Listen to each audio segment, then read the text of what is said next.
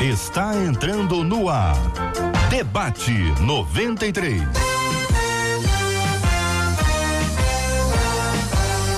Realização 93 FM. Um oferecimento Pleno News. Notícias de verdade. Apresentação J.R. Vargas. Ô, meu irmão! Irmã! Aqui fala J.R. Vargas. Estamos de volta. Começando aqui mais uma super edição do nosso debate 93 de hoje, nessa quarta-feira, dia 22 de abril de 2020. A bênção do Senhor esteja aí sobre a sua vida, sobre a sua casa, sobre a sua família. Que seja este um dia de bênçãos, um dia de graça, um dia de alegria, um dia de curas, de manifestações poderosas do Espírito Santo de Deus sobre a sua vida, sobre toda a sua família, em nome do nosso Senhor e Salvador Jesus. Amém. Amém, Círio Gonçalves. Dom Vargas, bom dia, campeão. Você tá bom, meu irmão? Graças a Deus, Ciro Gonçalves. Coisa o senhor disse que hoje é dia 22 de abril. Hoje é dia de quem? Fala pra gente. Rapaz, hoje é dia de, de feriado intergaláctico hoje, porque é aniversário dela, a voz do além. Não, quer dizer, a voz de Marcela Bastos. Hoje é aniversário dela. Olha aí, ó. Olha aí a Marcela, aniversariante do dia de hoje. E você acompanha a gente aqui, ó, pelo Facebook da 93 FM, pelo YouTube da Rádio 93 FM. É só procurar Olha, YouTube, Rádio 93 FM, Facebook também da 93 FM e no site rádio93.com.br. Você acessa nesses três eh, veículos aqui a, a, a, as imagens, o vídeo, o acompanhamento, cada debatedor na sua casa vai acompanhar os processos todos, vai ser muito legal. E você acompanha a gente pelo rádio 93,3, pelo nosso aplicativo, o app da 93 FM na tela, ela, a aniversariante do dia de hoje, Marcela, olha ela aí. Bom dia, JR. Bom dia aos nossos queridos ouvintes. Mais um dia com a graça do nosso Deus. Mais um ano para a glória do nosso Deus, porque o nosso Deus é bom, maravilhoso e bom em todo tempo. Ele não muda. E os nossos ouvintes participam com a gente pelo nosso WhatsApp. 21 é o código 96803 8319 21 96803 8319, JR. Muito bem, eu quero encorajar os nossos ouvintes a participarem conosco hoje de duas formas. A primeira forma é dar uma palavra abençoada para Marcela, mas quando eu falo de uma palavra, é uma palavra.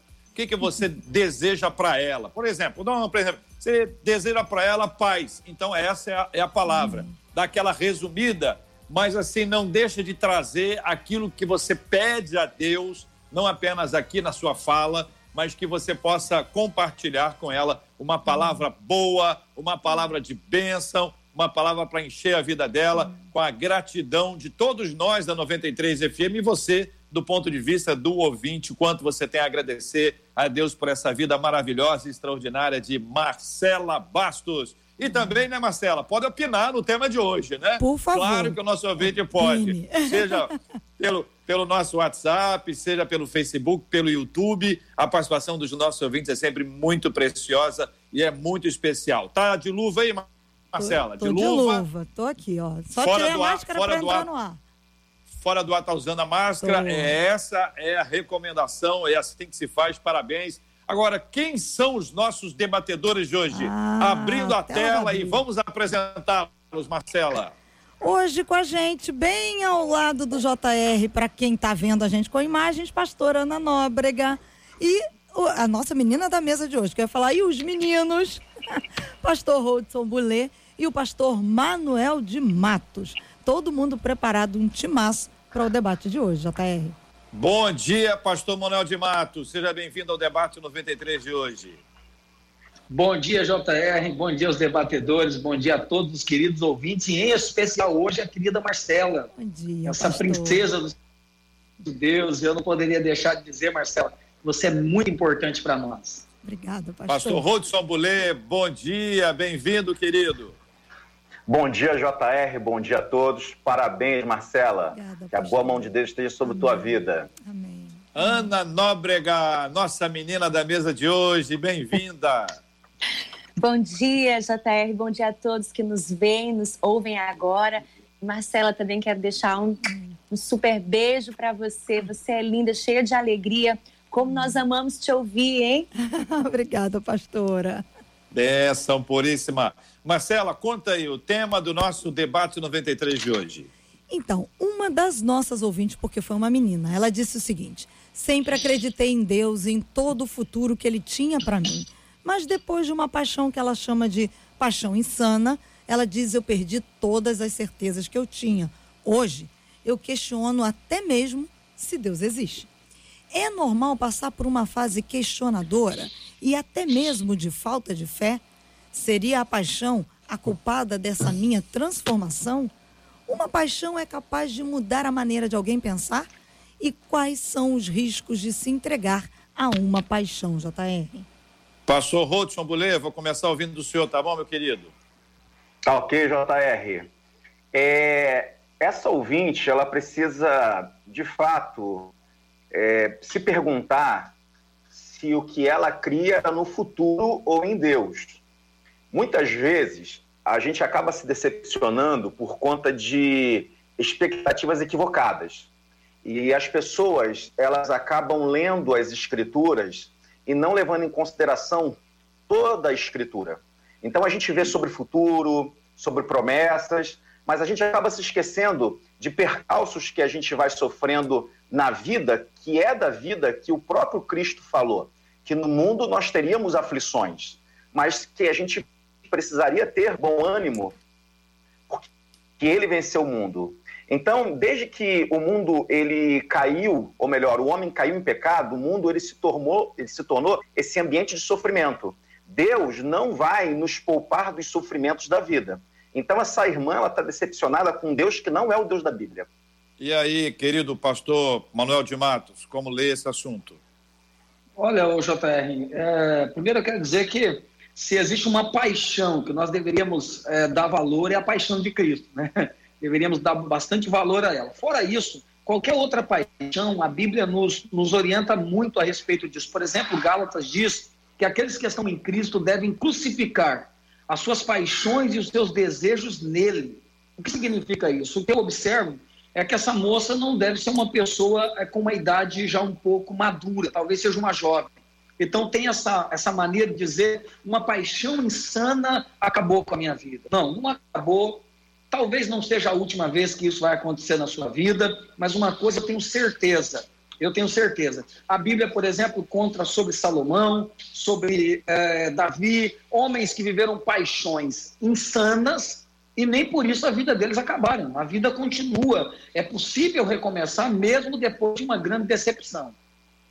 Muito bem, a gente tem aí a palavra insana como aquilo que não é sadio, né? que não é são, uhum. ah, e desenvolver uma, uma, uma paixão que já é uma coisa que pode beirar a uma questão patológica, no pior sentido que essa palavra pode, pode ter, né? uma coisa doentia, então essa associação é complexa.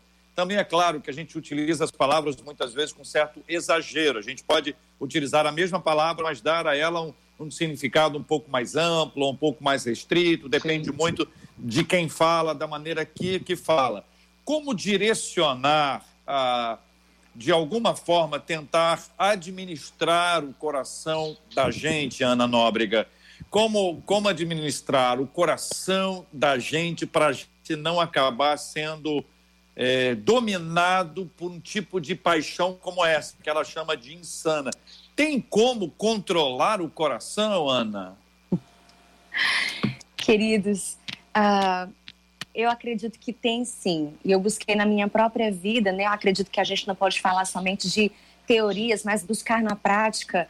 E eu, como sendo mulher, né, a gente lida com essas emoções mais fortes. Essa a paixão, ela ofusca a razão, né? Então, muitas vezes a gente não pensa com a razão, somente com a emoção, mas graças a Deus, eu fui muito, muito protegida nas minhas emoções quanto a essas paixões que poderiam me desviar do foco da, da, da palavra de Deus, da vontade de Deus para minha vida, porque eu fui muito bem apacentada, fui muito bem cuidada desde sempre. Eu acredito que isso traz proteção quando você tem aquela fé consciente e você então é, se entrega a Jesus, você então é, decide então viver essa fé cristã e é uma fé consciente e se deixa ser cuidado, apacentado, muito bem orientado, isso com certeza vai ser proteção para a sua vida lá na frente. Uhum. Concorda, pastor Rodson? Eu concordo. Eu penso que a, a paixão é, é, existem momentos da vida que isso vai vir com um pouco mais de, de força. É, a paixão, na verdade, é a parte. Se, se, Freud fosse explicar, seria o id, seria a parte mais primitiva. E esse id, ele nunca vai ser controlado, mas ele pode ser domado, porque a todo instante ele está querendo é, ir para fora, ele está querendo tomar o controle da situação. Seria mais ou menos a, a, a, a, luta que a carne e o espírito vive. A paixão ela é carnal. E, e aquilo que a gente mais é, alimenta será é, é, é preponderante no final, será o vitorioso no final. Se a, gente, se a gente alimenta mais a nossa carne com coisas da carne, é, invariavelmente a carne, as paixões vão nos dominar. Mas se a gente alimenta as coisas do espírito, se a gente tem um exercício espiritual, sem dúvida alguma o espírito nos controlará. Pastor Manuel, ah, existe uma fase em que parece que essa coisa fica mais aguçada, né? É como dá-se meio-dia, uma hora, começa a dar fome para quem acordou no horário normal, porque ultimamente as pessoas acordam 10 e meia, 11 horas, só vão ter fome mais tarde. Mas se uma pessoa acordar no horário normal, chega meio-dia, uma hora, está com muita fome. Então, tem hora que dá mais fome. Então, na fase é, da vida, pode ter uma fase que dá mais fome, como pode ter uma, um determinado período na fase X, Y Z que dá mais fome. Quando a gente está com fome, dizem que a gente não pode fazer compra. Então, agora que a gente não faz compra mesmo. Mas quando podia, era o seguinte: ó, não faça compra com fome. Se fizer compra com fome, você compra a mais, você compra além do que precisa. Estou ilustrando isso tudo para perguntar para o senhor e para os senhores todos aqui a respeito disso. Se a gente sabe que está com fome, a gente deve dar uma controlada. Se a gente não souber controlar isso, não, não souber identificar se está com fome ou não, a gente pode ser vítima de um processo complicado, difícil. É por aí, pastor. Faz a sua explanação aí, fica à vontade, viu, pastor? Pode concordar, discordar, tranquilo. Não, sim, sim, eu concordo com os demais. Eu diria o seguinte: a paixão, até um certo limite, ela é extremamente natural, porque eu acredito que ninguém também vive sem paixão. A paixão é a explosão do sentimento. É bonito ver alguém apaixonado falando do amor, por exemplo, de quem ama. Porque o amor ele pode ser monótono em algum momento, ele pode ser muito, muito sem graça, por incrível que pareça. Então a paixão ela traz uma vida. Agora, a paixão insana é que muda totalmente essa questão. As etapas da vida, o normal seria, JR, por exemplo, na adolescência, na juventude, mas nós estamos vendo uma época em que isso não é mais, mais uma regra. As pessoas estão se apaixonando em qualquer fase da vida. Existe uma carência. E eu me lembro de 2 Reis, capítulo 2, a Bíblia diz que houve uma fome, falando de fome. E o profeta pede ao moço dele para buscar comida para alimentar o pessoal. E ele sai e ele traz ervas venenosas e coloca na panela e faz a comida e alimenta todo mundo. O problema da fome é que muitas das vezes uma fome insana, que é a paixão insana, nós colocamos qualquer comida na panela e pensamos que é coisa boa. E quando a gente menos imagina, nós envenenamos a nossa vida, nós envenenamos quem está ao nosso redor por conta de uma paixão insana, por conta de uma loucura da vida. E pasmem, isso não é mais coisa de adolescente, isso não é mais coisa de jovem, isso é coisa de gente já com uma determinada idade. As pessoas estão carentes demais e estão vivendo paixões insanas. Homens e mulheres deixando relacionamentos é, com um nível de estabilidade muito grande para viver essa insanidade, essa maluquice é mais comum do que nós imaginamos. E o conselho é o seguinte: gente, cuidado. Porque quando você está com muita fome, você come coisa até gordurosa e depois passa mal na hora da fome é que nós devemos ter um critério maior e um cuidado maior com aquilo que nós colocamos na panela. A esperança é que mesmo que tenha sido envenenado, a farinha na panela, Deus pode mudar esse quadro. E aí, Ana? Certamente, que palavra maravilhosa. Eu super concordo, pastor, sua contribuição é riquíssima. Enquanto você falava, eu pensava muito na paternidade. Eu acredito que essa carência e o fato da gente buscar é, esse alimento, muitas vezes, é viver essa paixão insana, tem muito a ver com a falta de paternidade, desse amor. Né? Quando você olha para homens e mulheres que foram devidamente instruídos e protegidos dentro de casa, guardados, muito bem orientados, é muito maior, né, de inteligência emocional, de, de uma saúde emocional e espiritual muito maior do que aquele que foi abandonado, do que aquele que vive em busca de amor. Então, é muito importante a gente pensar nesse aspecto também e desejar né, que a paternidade, que os filhos e filhas possam ver o Deus que é pai, o Deus que, o Deus que ama e o Deus que não quer que nós vivamos essas paixões insanas, mas que nós vivamos o amor dele, que o amor lança fora todo medo e o amor é, dele é perfeito para as nossas vidas. Pastor Rodson. Existe uma, uma questão que Deus criou todas as emoções, todas elas, e todas elas bem equilibradas. Com o pecado, todas essas emoções equilibradas têm o seu ponto patológico. Então você vai ter a, a raiva é importante, a tristeza é importante, a paixão é importante. Mas eu penso que a gente está lidando aqui com a questão patológica da paixão. É, tem um versículo na Bíblia que eu, eu acho que é, é Provérbios, que diz que, e eu acho que esse é o ponto, a alma faminta até o amargo lhe parece doce. É, por que, que essa alma está faminta? É falta do quê? Ah, muitas vezes a gente acaba lidando com um efeito e não com a causa. É, nós, seres humanos, nós temos a tendência de buscar o alívio para a dor ou a, a, satisfação da demanda. Então, é, a pessoa está nessa paixão patológica, ela quer suprir essa demanda com, com a pessoa ou com o objeto ou com aquilo que vai lhe trazer algum alívio para a alma. Quando te, é, na verdade ela deveria se perguntar por que, que essa alma ela está faminta, porque essa alma faminta, ela vai de paixão em paixão. Essa alma faminta vai de, de demanda em demanda. E ela não vai encontrar pacificação em lugar algum que não seja aquele que é capaz de suprir sua fome, que é Cristo Jesus. A participação dos nossos ouvintes, vamos ouvi-los e vou pedir que a Marcela possa vocalizá-los. A Marcela, que é aniversariante do dia de hoje, minha gente. Hoje é o dia do aniversário da Marcela Bastos. Manda a sua mensagem aí pelo nosso Face, pelo YouTube, pelo nosso WhatsApp. Palavra boa, palavra de bênção sobre a vida da Marcela Bastos, aniversariante do dia de hoje. Eu... Conta aí, Marcela, o que, que, estão dizendo os nossos ouvintes sobre o tema? Eu estou recebendo aqui com muito carinho cada palavra abençoadora nesse dia de aniversário. Agora, uma das nossas ouvintes pergunta aqui no Facebook, JR, ela diz assim: se por causa de uma paixão alguém é capaz de se afastar de Deus, não seria esse um problema um pouco mais além? Essa pessoa jamais teria conhecido a Deus de fato?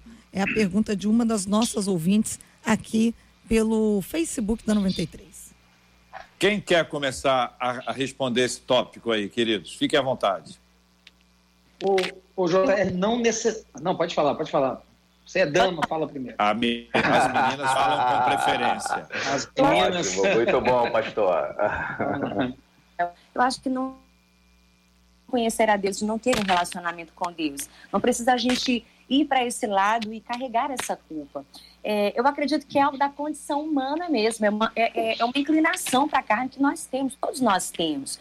E é muito interessante como lá no começo, lá nos, no Pentateuco, e o Senhor de tanto, de tanto amor querendo proteger o seu próprio povo e não se misturem, não se misturem com os outros povos, porque isso vai desconfigurar vocês. Eu acredito que é um cuidado de Deus, porque Ele conhece a nossa verdadeira condição. Todos nós aqui, né? né não só porque você é, aí está trazendo essa, esse questionamento, mas cada um de nós aqui Deus conhece a nossa verdadeira condição. E é tão interessante porque no Salmo 106, é, o, o, salmista ele fala: o povo se misturou com os povos, imitaram os costumes deles, prestaram culto. Então, é algo que acontece desde sempre para sempre.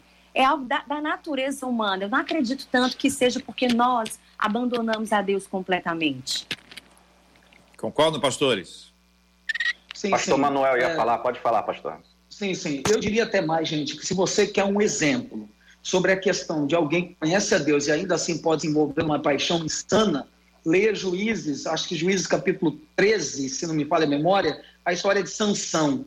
13 ou 16, história de Sansão. Sansão é um homem que foi escolhido desde o ventre, cheio do Espírito Santo, um homem que fez barbaridades em nome do Senhor, fez coisas grandiosas e se envolveu não em uma paixão insana, ele se envolveu em outras paixões insanas, porque a Dalila foi apenas o final dele, mas ele já havia se envolvido em outras antes, outros problemas antes por não ouvir Deus. Então, não necessariamente alguém que se envolve não conhece Deus, jamais, gente. Até porque nós somos seres humanos. Se não tomarmos cuidados o tempo todo, se não vigiarmos o tempo todo, né, em qualquer momento nós podemos cair numa cilada como essa e vivermos uma paixão, e não apenas uma paixão. E a gente está falando aqui, eu não quero que as pessoas se prendam apenas a uma questão é, de homem e mulher. Existem muitas paixões uhum. loucas, muitas coisas pior, até pior do que isso. Existem pessoas com paixões insanas por coisas que a gente fala, nossa, como é que essa pessoa consegue se apaixonar por isso? Mas existe. O que, que é isso no final, pessoal?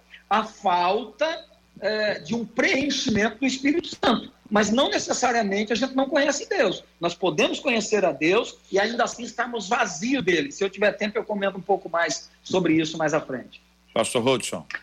É, mesmo porque a nossa relação com Deus ela é processual, é um processo de relação em que a gente vai conhecendo e prosseguindo em conhecer o Senhor. Da mesma forma, é, esse esvaziamento, esse distanciamento, ele é processual. À medida em que a gente não vigia, à medida em que a gente não não, não observa os exercícios espirituais de jejum, oração, leitura das escrituras, a gente vai se distanciando pouco a pouco do Senhor. Isso não significa que eu não conheça o Senhor, significa que naquele momento eu estou um pouco mais fragilizado. Eu fico muito preocupado com. com não, não foi o caso aqui dos pastores, que tem sido bem bem equilibrados na resposta, mas muito preocupado com a questão de, de respostas muito simples para responder temas tão complexos. Como, por exemplo, a pessoa que se apaixonou, ela nunca conheceu a Deus. Não.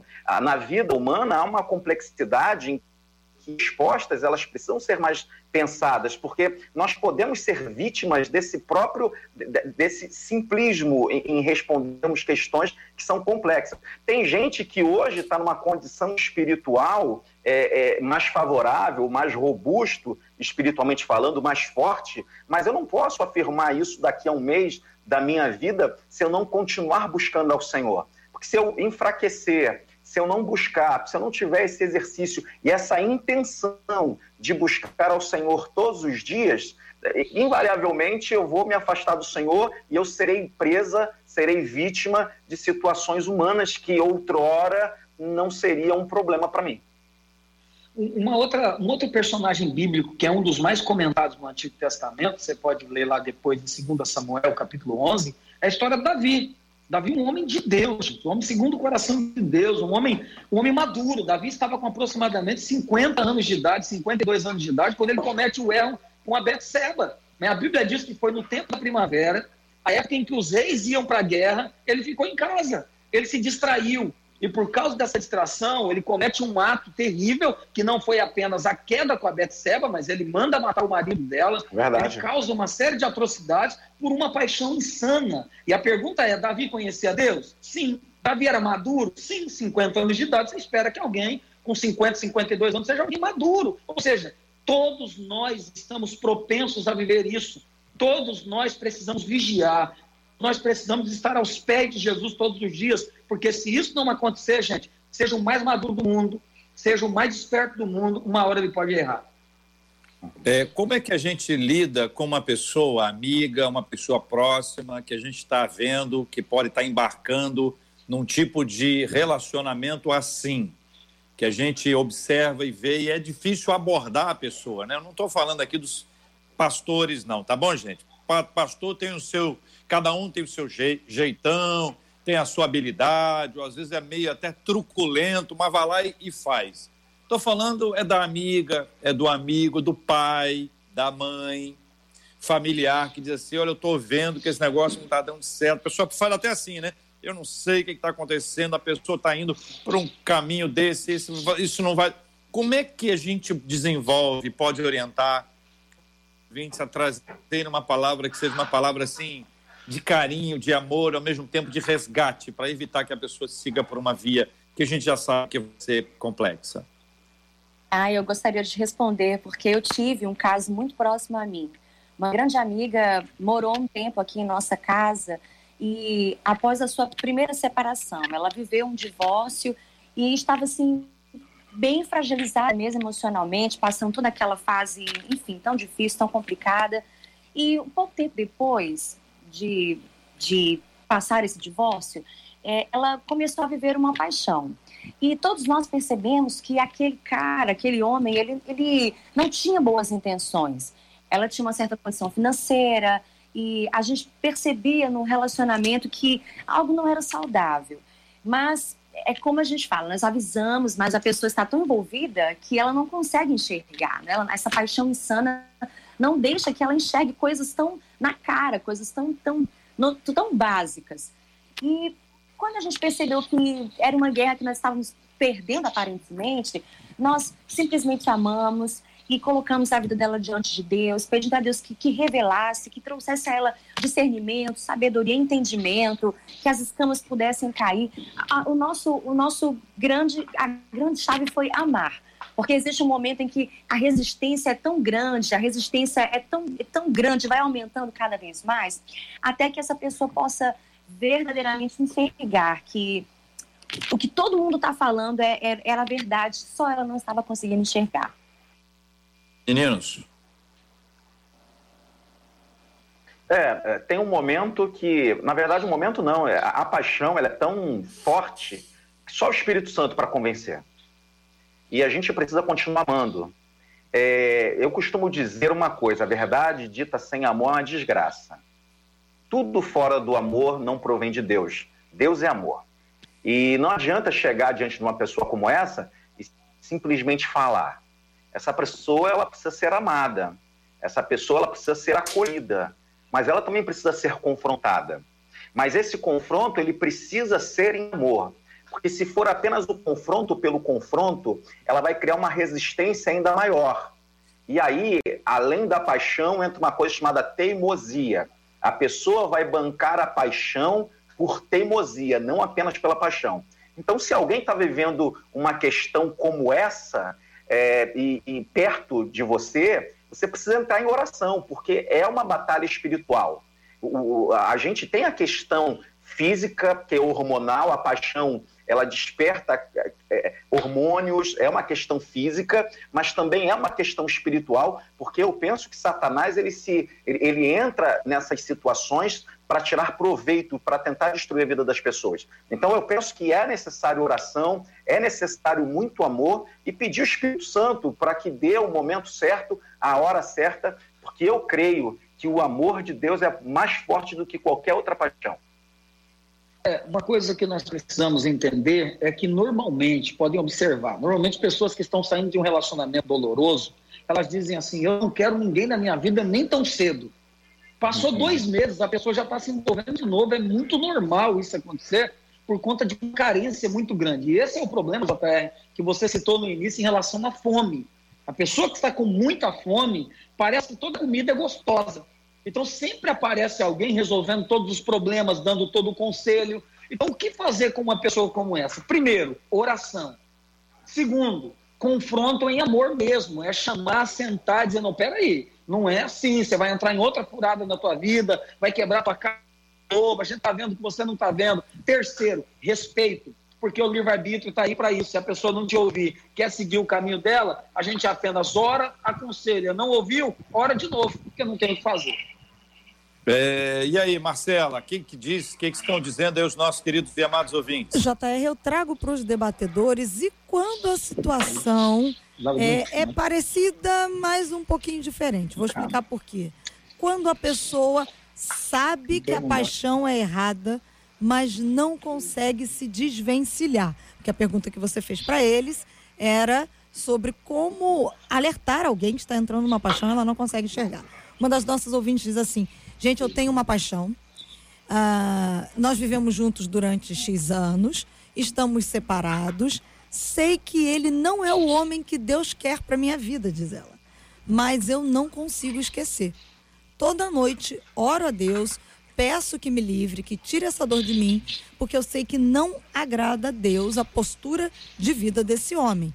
É um sofrimento, eu prefiro obedecer a Deus, mas não consigo me desvencilhar dessa paixão, diz ela pelo WhatsApp.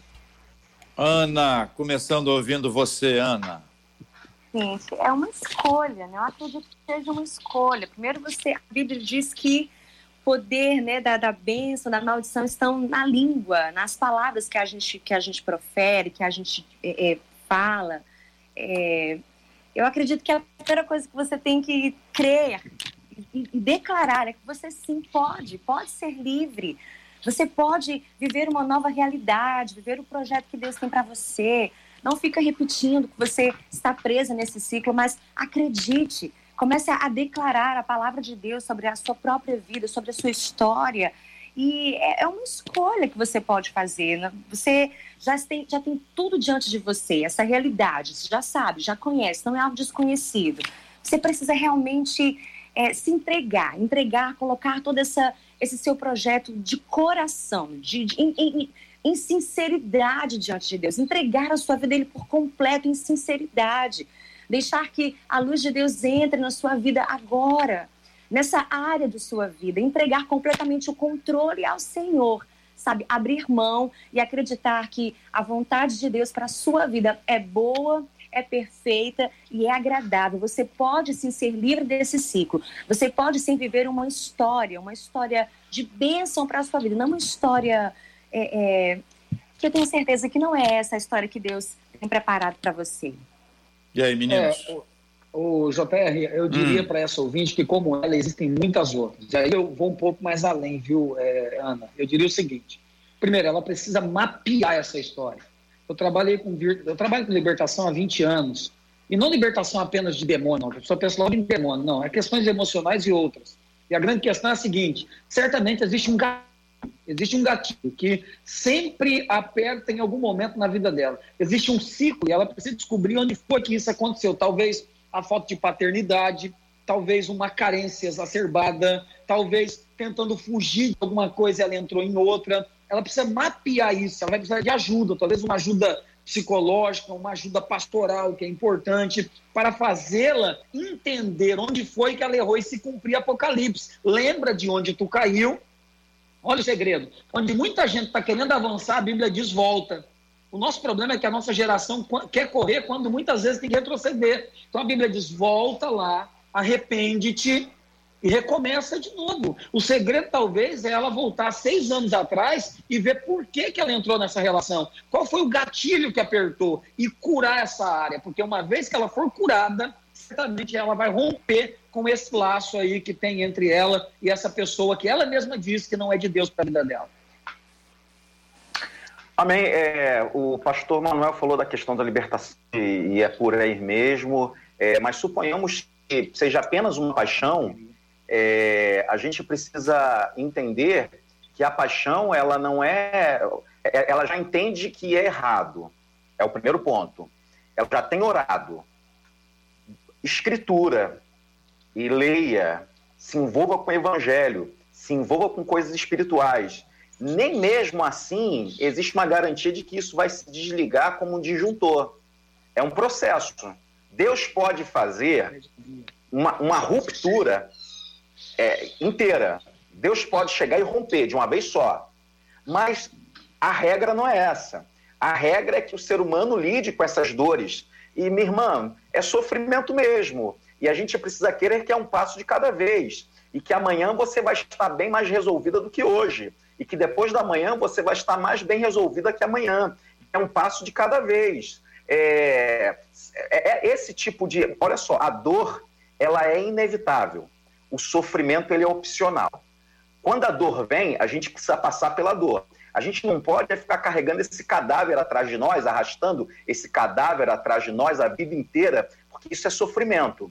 O que ela precisa é: vou olhar para o alvo. Eu estou assim, mas não vou ficar assim. Amanhã eu estarei melhor do que hoje. Depois da manhã estarei melhor do que amanhã. É prosseguindo. Essa irmã precisa parar de ficar se remoendo e, principalmente, pare de sentir dor de si mesma. Deus não sente dor dos seus filhos. Ou melhor, Deus não sente pena dos seus filhos. Pare de sentir pena de si mesma. Se levante de onde você está, levante, eh, se levante, tire essas vestes de luto, coloque, figurativamente falando, coloque outras vestes e vá para a vida, minha irmã. Amanhã vai ser melhor do que hoje e você tem a vida inteira pela frente. Pare de ficar carregando esse cadáver atrás da irmã e eu tenho certeza que Deus vai dar vitória. Quando a gente escuta aí a fala dos nossos ouvintes e o tema especificamente de hoje, encaminhado por uma menina, dá a impressão de que as meninas são mais vulneráveis a isso, né? A pergunta é: somente as meninas passam por isso? Pergunta número um. Pergunta número dois: é a pessoa que vive de paixão em paixão? Ela parece ter um buraco afetivo um, ela é mais, a pessoa, estou falando ela, a pessoa, né? Ela é, é, muito volúvel e ela acaba se apaixonando 500 vezes e sempre esta mais recente é a grande paixão. Parece necessitar disso, ou até alguns dizem que a pessoa aparentemente vive num filme, está achando que é Hollywood, que é música lenta, vem ventilador para o cabelo balançar, é slow motion, enfim. Como é que vocês veem isso aí? Vou começar com os meninos agora, hein? de cima para baixo, aqui, começando com o Rodson. Homem se apaixona. E eu não sei se, o, se a mulher se apaixona mais. Se esse é um problema mais feminino. O que eu sei é que a mulher tem a, tem a capacidade de abrir mais o seu coração. É por isso que a gente tem mais mulheres falando sobre paixão do que homens falando sobre paixão. E, e, e eu penso que essa é uma área do pastor Manuel, porque é, que é a libertação. Porque uma pessoa viver de paixão em paixão, isso é um indicativo de que tem alguma coisa que não está certa. Essa goela aberta para tudo, para todo o que vem, e, e, essa pessoa ela precisa desse, desse power, desse plus para viver, a pessoa vivendo de paixão em paixão, é, para mim é um indicativo de que existe uma porta que precisa ser fechada. É, essa questão da, da, da, pessoa que vive de paixão em paixão, se é mais de homem ou de mulher, eu diria que mulher, ela apenas tem gatilho da paixão para começar um relacionamento, mas a mulher logo passa a amar. A mulher é muito tendenciosa a se envolver sentimentalmente, profundamente por alguém. Então ela se apaixona pelo que ela viu no homem e logo ela entra na, na estrada do amor. O homem não. O homem ele é muito se apaixonar e logo isso passa se é mais uma aventura, foi embora, então se apaixona de novo. E aí, por que, que as mulheres sofrem mais? Porque elas se apaixonam e amam. E aí elas vão ter que resolver esse problema, desculpa, essa, descascar esse abacaxi, e aí ela acaba fazendo o quê? Arrumando o outro para se apaixonar de novo, e cada vez é uma paixão diferente. Por quê? Porque o problema não está no outro, o problema está onde ela começou. Ela está sempre tentando sarar uma ferida, arrumando outra. Então a mulher acaba sofrendo mais, a mulher acaba sendo mais prejudicada é, do que o homem nesse aspecto, porque o homem, é, desculpa a expressão, uma expressão antiga, talvez vai escandalizar alguém, lavou tá nova. É mais ou menos essa expressão doida mesmo. O cara, muitas das vezes, ele tem um relacionamento com uma mulher, foi para casa tomar um banho, acabou para ele. A mulher não, muitas das vezes ela se liga ao homem afetivamente falando. E ela está muito apaixonada e vira o amor. Agora, existem pelo menos três razões que, que levam a esse caos, dessa paixão em paixão. A primeira delas é a paternidade. Isso aí, sem sombra de dúvida. A paternidade que eu digo não é apenas em relação ao pai de casa, mas ao pai, ao Abba Pai, a Deus, a não saber quem Deus é para ela. Essa é a primeira questão. A segunda questão são emoções feridas, seja por terceiros, seja por, por alguém de dentro de casa, seja por ela mesma, por se achar feio, por se achar a pior pessoa do mundo. Então ela acaba se entregando a qualquer paixão, tentando sanar isso, buscando no outro o que ela gostaria de ter. Se alguém diz, você é linda, ela diz, nossa, essa é a pessoa que eu quero para minha vida. Alguém diz, nossa, e ela fica se enchendo com isso. E ele também, o homem também. E a terceira coisa é a questão espiritual Existem legalidades no reino do espírito, podem ter certeza. E existem espíritos malignos que atuam de geração em geração. A Bíblia chama de castas. Alguém disse assim, pastor, o senhor vai expulsar uma casta. Casta não é um monte de demônio. Casta é um demônio, pode ser um demônio que atua de geração em geração. Atua na avó, na tataravó, no pai, na mãe, e atua na vida dessa pessoa e ela nem percebe. Então, existem castas de demônios que têm que ser expulsos. Por isso, o mapeamento é importante. Uma pessoa numa situação como essa, sozinha, JR, ela não consegue se livrar. Ela está tão cega que ela não consegue ver. Então, ela vai sempre tentar algo novo e vai sempre se frustrar. E nós vemos pessoas frustradas em relação a isso o tempo inteiro. Muito, muito, muito boa essa, essa palavra. Estou aprendendo muito com vocês nesse dia. Não só quem está tá ouvindo a gente, mas eu também estou aprendendo muito. Eu concordo, homens e mulheres, a gente vê no exercício do chamado como homens e mulheres, e como foi dito no começo, é, pessoas de, de todas as idades, né? Adultos. A gente olha e, e vê, são adultos bem resolvidos, mas não ainda tem, tem tanto processo, tanto, tanta coisa para vencer. E eu, eu, fico pensando também, como alguns casos também que nós já trabalhamos, já acompanhamos, é, são pessoas que estão realmente cercadas por uma rede de sedução. Porque uma coisa é você ter essa probabilidade de cair numa paixão insana. Outra coisa é você ser completamente iludido.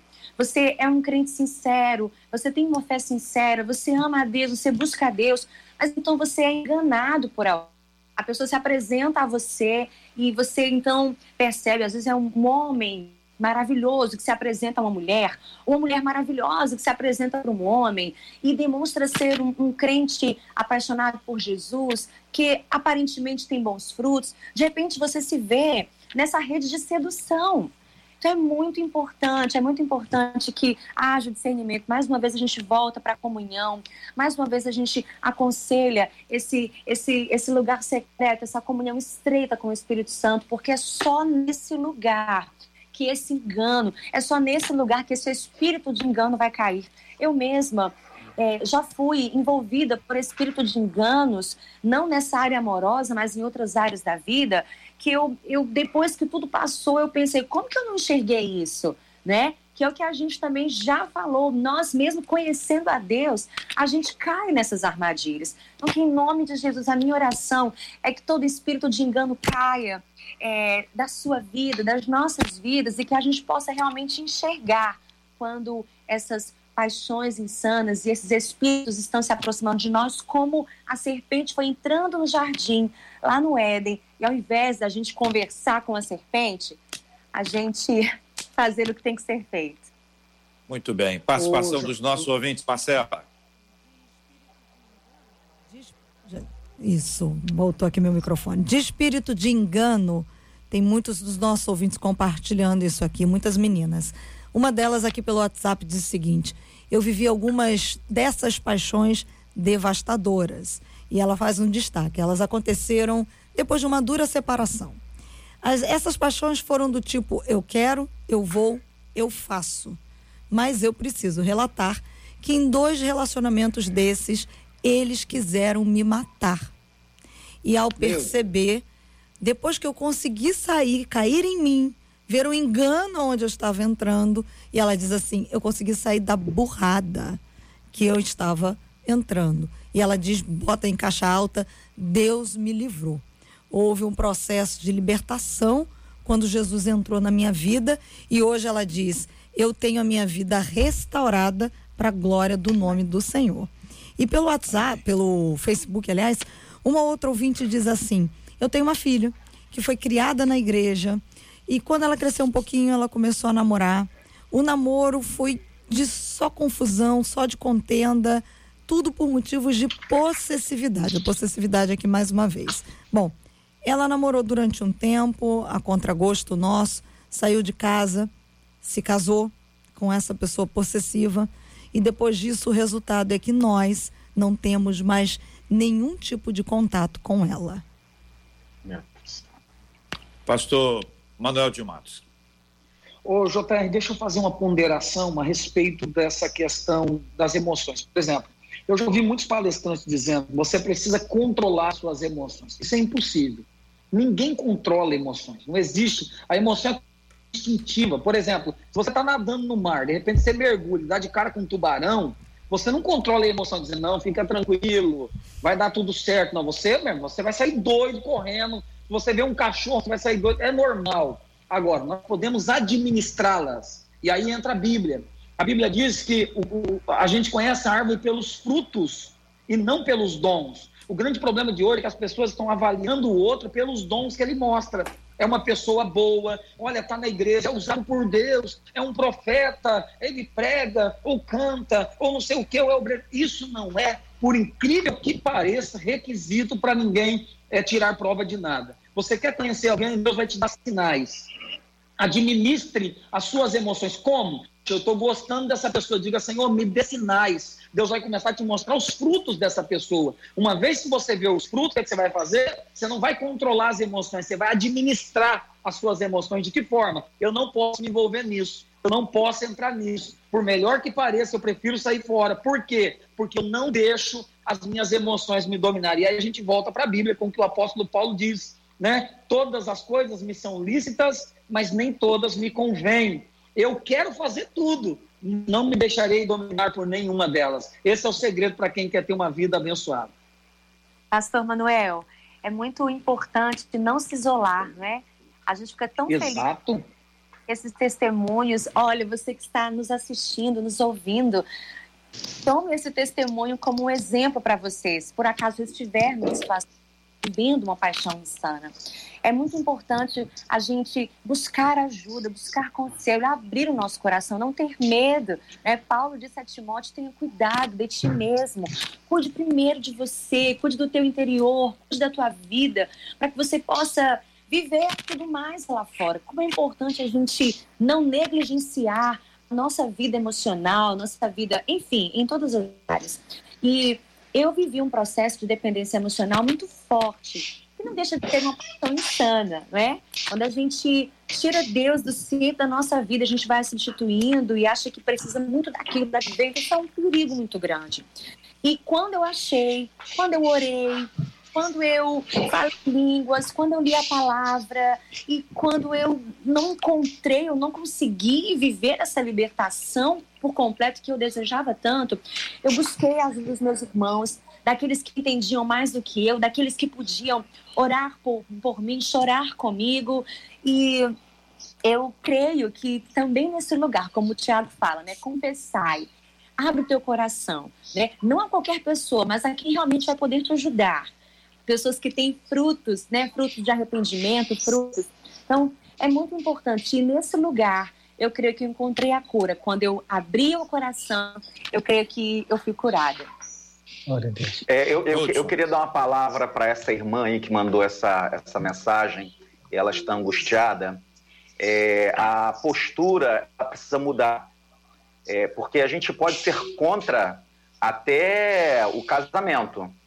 Casou, essa postura ela precisa mudar.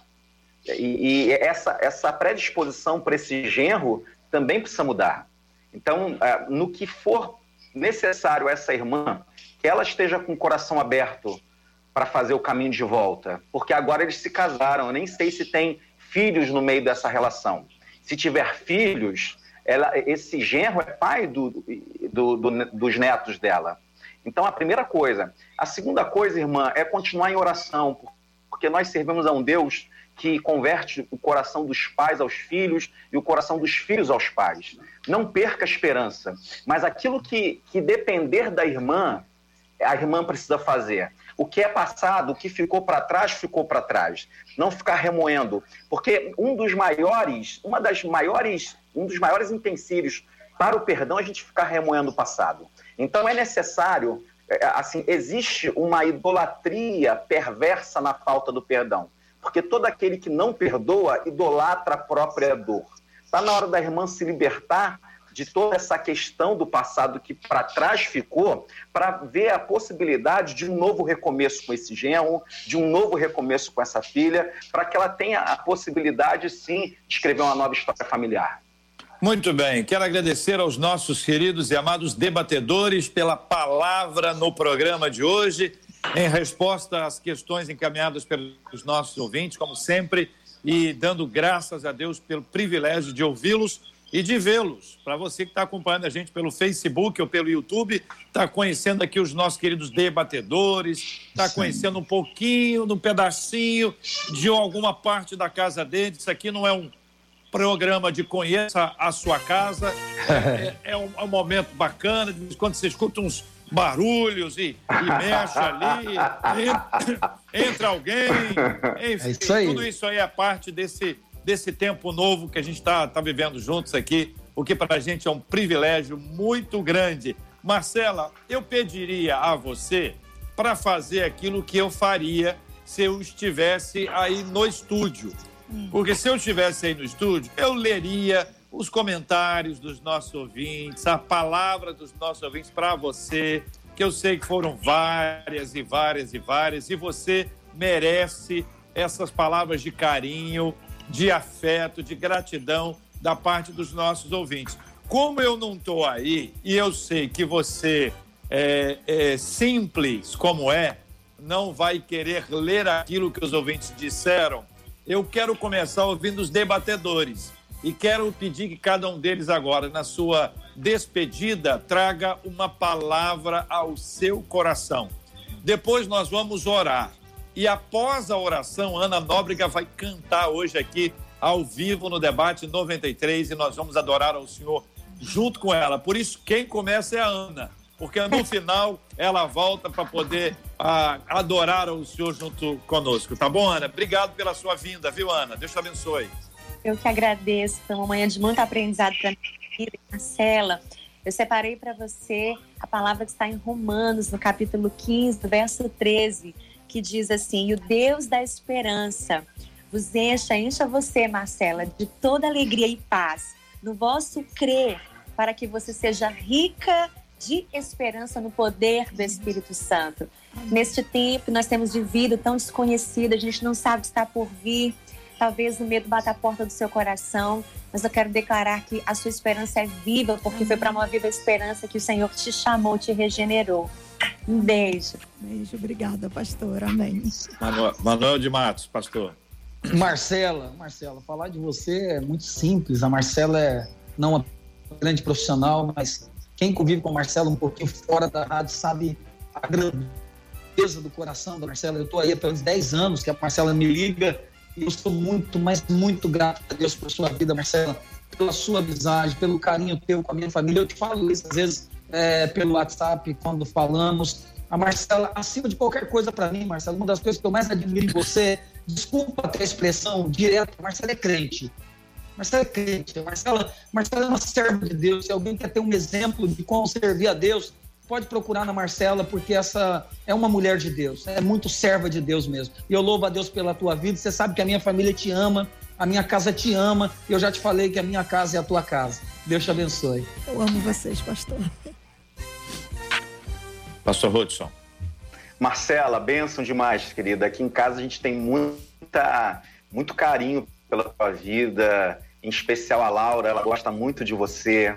E assim, eu peço a Deus que nesse ano novo, porque o seu ano novo ele está se iniciando hoje, que esse ano novo, que o ano novo que começa na tua vida hoje, seja repleto de paz, de conquista, de conhecimento de Deus. Não é à toa que você faz aniversário em outono, querida. Outono é a estação da transição. E eu sei que você está vivendo uma transição na sua vida e que nessa transição o Espírito de Deus esteja sobre você sempre, para que você Amém. seja plena e você seja aquilo que Deus te criou para ser. Deus te abençoe, cumpra os propósitos do Pai. Amém. Ei, Marcela, Marcela, Marcela. A Marcela trabalha no rádio comigo há alguns anos, né? E foi a primeira experiência dela de rádio, primeira experiência dela com rádio, comigo, produzindo o debate, que é um programa muito difícil de fazer, ah, talvez contrariando o que boa parte das pessoas imaginem, né? Porque a gente acaba cercado de gente tão boa que fica parecendo fácil o processo todo. E é verdade, vocês, é. De debatedores, tornam tudo muito mais simples. E ela tem um papel fundamental. E ela diz, costuma, costuma dizer que aprendeu muita coisa de rádio comigo e eu aprendo muita coisa de Deus com ela. A sua vida é um exemplo extraordinário de fidelidade a Deus. Ela tem uma constância espiritual. Marcela já passou por várias provas e ao final de cada uma delas, se a gente pudesse imaginar numa sala de aula, ela é chamada para receber a prova e a prova dela diz que ela foi aprovada, né? Imaginando uma classe. O pai dela disse sobre ela, num momento muito precioso da vida dela: Marcela é uma muralha. E essa muralha, nas palavras dele, é um símbolo de uma pessoa bem estruturada na fé, de uma pessoa que não se abala, de uma pessoa que permanece e é constante. Então, a definição dele já foi dita, eu já disse isso algumas vezes, eu quero reiterar isso porque ela continua trazendo esse tipo de postura, de constância, de fidelidade. A rádio ganha muito, Marcela, com a sua presença. Eu acho que você devia ganhar muito mais, viu? Independente de mim. Você até uns três aumentos por Olha mês. Aí. Entendeu? Mas não depende de mim, você sabe muito bem disso. Mas, sobretudo, sobretudo, nós do debate, aqui especificamente eu, ganho muito, porque eu tenho o benefício do trabalho, da seriedade, do profissionalismo e a sua vida espiritual que produz para todos nós esses ecos, né? A sua fé ecoa, a sua fé vai longe. E todas as palavras dos nossos ouvintes hoje e dos nossos debatedores, elas são apenas, a minha inclusive, são apenas pequenos pontinhos num grande céu estrelado, onde a gente vê que a mão de Deus está sobre a sua vida, que você Amém. tem sido uma bênção, que você é uma bênção, você nasceu para ser uma bênção e você será essa bênção até a última gota de vida que Deus conceder para você. E eu soube, eu soube que você vai viver muitos e muitos e muitos anos e nós vamos desfrutar dessa bênção maravilhosa que é Marcela Basso. Parabéns, Marcela. Obrigado. Bem, eu agradeço a Deus. É, cada palavra de carinho que eu recebi aqui dos ouvintes pelo YouTube, pelo Facebook, pelo WhatsApp. Cada palavra de carinho de vocês, pastores, porque fazer o debate 93, eu costumo dizer que é ter bons encontros, né? E eu costumo dizer que Deus é um Deus de bons encontros. Né? Um bom encontro chegando aí. E, e Deus nessa, nesses bons encontros, é ele vai nos É o aumento, será? Olha que pressão, hein? e a, a, alegria de poder fazer parte, eu, eu, sempre digo isso, né? Eu aprendi tudo que eu sei de rádio, eu aprendi com o JR. E eu agradeço isso sempre aqui, faço isso de público, JR. Muito, muito, muito, muito obrigado, porque realmente o que eu sei de rádio eu devo a você e a Deus que me abriu essa porta. Andréa Maia, que um dia acreditou em mim, aonde eu, eu, eu era jornalista da revista, e aí a Andréa Maia acreditou em mim. E eu agradeço a Deus, assim, pela família fantástica que ele me deu. E, sobretudo, enquanto o pastor Rodson falava, eu me lembrei de algo que eu fiz ontem. Ontem à noite, eu me ajoelhei e entreguei a Deus o último ciclo, que era o último momento da minha vida no ciclo anterior foi um ciclo em que houve um tempo em que eu estava com muitos projetos, mas o Senhor me mostrou que Ele é o meu Deus em cada um desses projetos, em cada detalhe da minha vida. Ele foi constante, Ele me esticou, Ele esticou a minha fé e Ele tem sido comigo.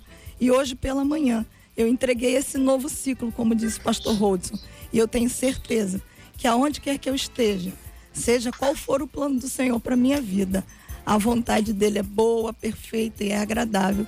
E o que eu mais Amém. desejo é de fato ser aquilo que ele me criou para ser, podendo ser bênção aqui na rádio, na minha casa, na minha igreja, onde quer que eu vá.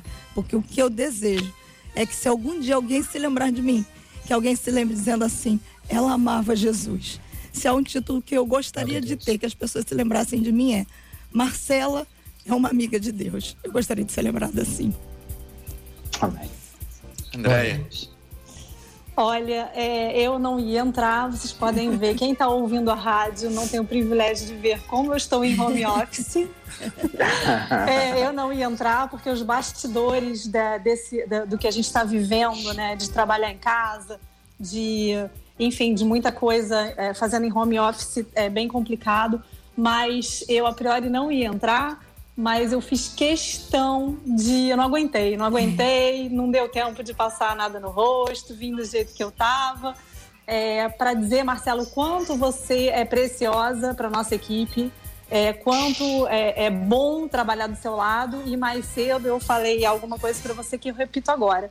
Eu desejo, como você falou assim, terminou um período, vai começar um novo período que esse seja o melhor ano da sua vida. Que Deus te abençoe abundantemente.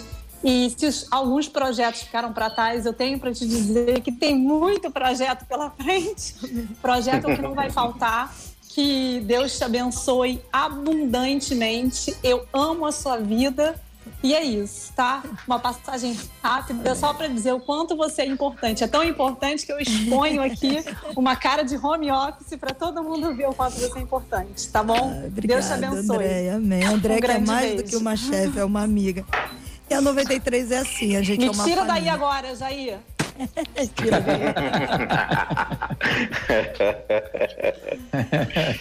Como eu sou grata a Deus, JR.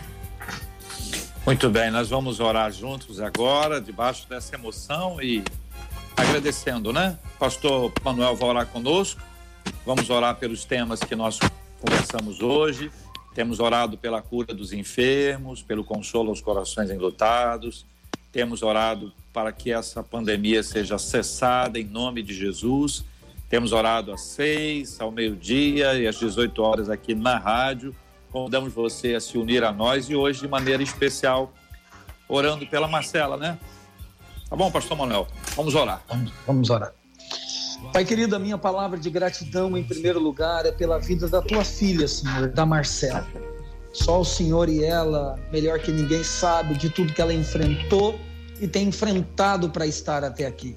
Eu abençoo a vida dela, Jesus. Nós abençoamos a vida dela. Nós declaramos sobre ela, Senhor, as bênçãos da eternidade e também as bênçãos derramadas na terra.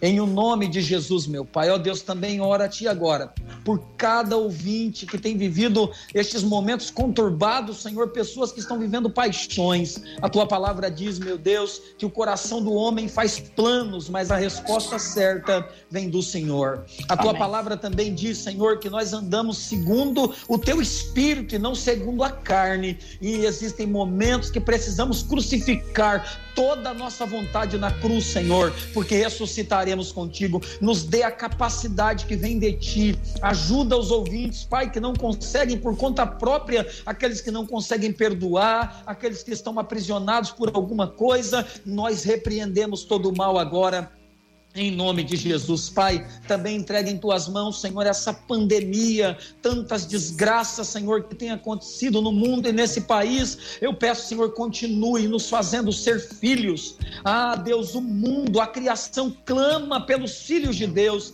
Nos levantemos como igreja, declarando que o nosso Deus continua sendo Deus. Nós abençoamos as pessoas que estão agora em casa, as que precisam ir ao trabalho, que o sangue nos umbrais, Senhor, continue vivo, porque não perdeu a validade, que o Senhor continue nos guardando e nos livrando de toda peste, de toda praga, porque nós cremos no poder da tua palavra. Obrigado pela vida, Senhor, da equipe da 93, a Andréia Maia, o deputado, o senador Harold, o JR e todos os amigos debatedores, Senhor, que estão conosco agora. Que a tua mão esteja sobre nós, em nome de Jesus. Amém, Jesus. Amém. Amém.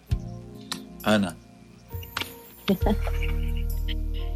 Eu solto daqui o áudio? Como é? Você.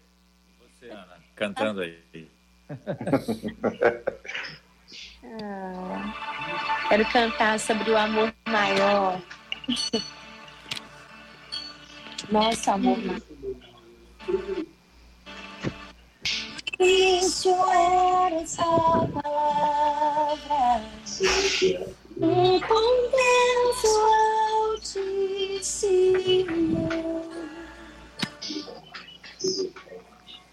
um mistério de tua glória, Cristo em ti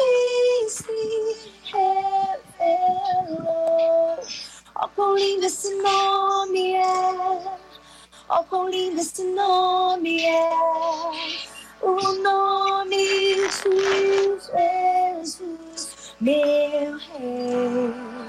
Oh, quão lindo esse nome é, maior que tudo ele é.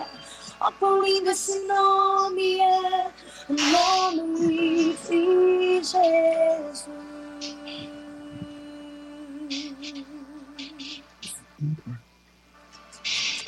Deixou o céu para buscar-nos e veio para nos resgatar. Amor maior que meu pecado, nada vai nos separar.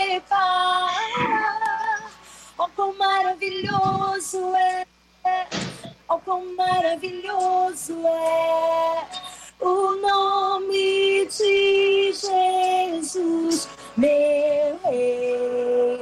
Oh, quão maravilhoso é, maior que tudo ele é. Oh, quão maravilhoso é o nome de Jesus. Oh, quão maravilhoso é o nome de Jesus. Ele desfaça agora toda obra das trevas, que veio desfazer toda obra das trevas. Visite agora a tua casa, visite a tua vida. Em nome de Jesus, esse amor, o amor do nosso Deus, possa agora ser muito maior do que toda paixão insana, do que toda paixão desenfreada.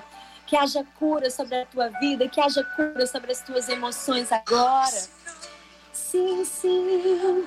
Seja cheio desse amor, do amor maior, o amor que lança fora todo medo. Declare: a morte venceste e o véu tu rompeste e a tumba vazia agora está. O céu te adora proclama tua glória, os ressuscitaste, vivo estás, és invencível, inigualável, hoje para sempre reinarás. Que é um som que quebra todo jogo Enche a tua vida, a tua casa agora. E acima de todo nome estás. Poderoso esse nome é. Poderoso esse nome é.